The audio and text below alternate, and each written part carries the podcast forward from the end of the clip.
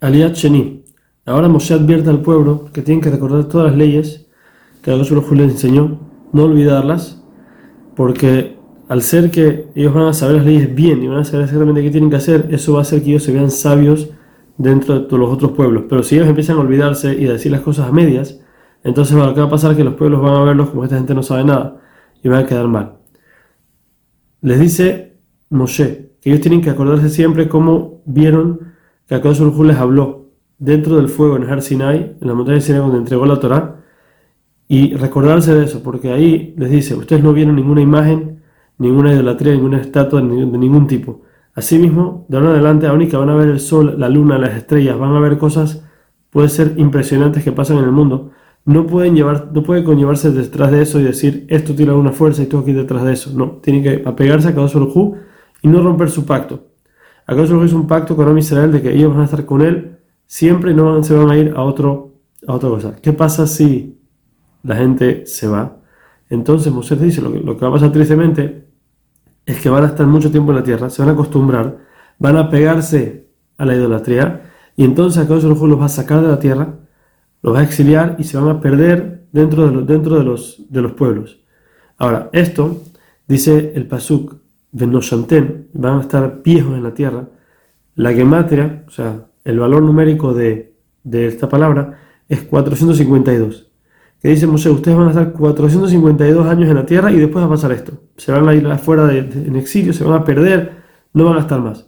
Por eso acá en verdad, cuando salimos del exilio fue después de 450 años, faltaron dos años. ¿Por qué? Acá nos sacó antes para que la maldición esta no se cumpla. Ahora que se cumplió en parte, salimos al exilio, pero no totalmente de que se perdieron y nos perdimos, sino que a Israel en el exilio todavía era el pueblo de Israel, todavía estaban juntos, todavía cumplían. Pero en ese momento, Moshe está diciendo lo que va a poder ser si no cumplen la Torah. Moshe le sigue diciendo cuáles son las, lo, que va a pasar dentro de esta maldición y les dice que fuera de Israel lo que van a hacer es que van a ser esclavos, van a trabajar para gente que hace idólatra y al final eso se va a considerar como si ustedes también están ayudando a la idolatría. Dentro de ese lugar, dentro del sufrimiento, después se van a dar cuenta de que hicieron mal, van a regresar en Teshuvah, van a regresar a las mitzvot, van a hacer de vuelta y, regresar a Kadosh Hu como tiene que ser. Y entonces dice Moshe, a Kadosh no se nunca se olvidó de ustedes, nunca los dejó, siempre tenía su mano con ustedes y, va, y los va a ayudar, los va a sacar de ahí y regresar a Aretz Israel. ¿Por qué?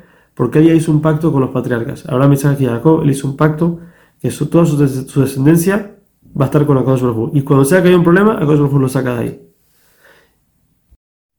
Moshe les dice, miren, lo que, miren qué fue lo que pasó. Cuando se vio que un Dios sacó a un pueblo de otro pueblo, nos sacó de Egipto, estamos dentro, dentro, eh, como esclavos dentro de, de Egipto, y nos sacó de ahí con milagros y cosas que nunca pasaron. Aparte de eso, cuando se vio que un Dios habló con su pueblo en una montaña y todos escucharon de esa manera.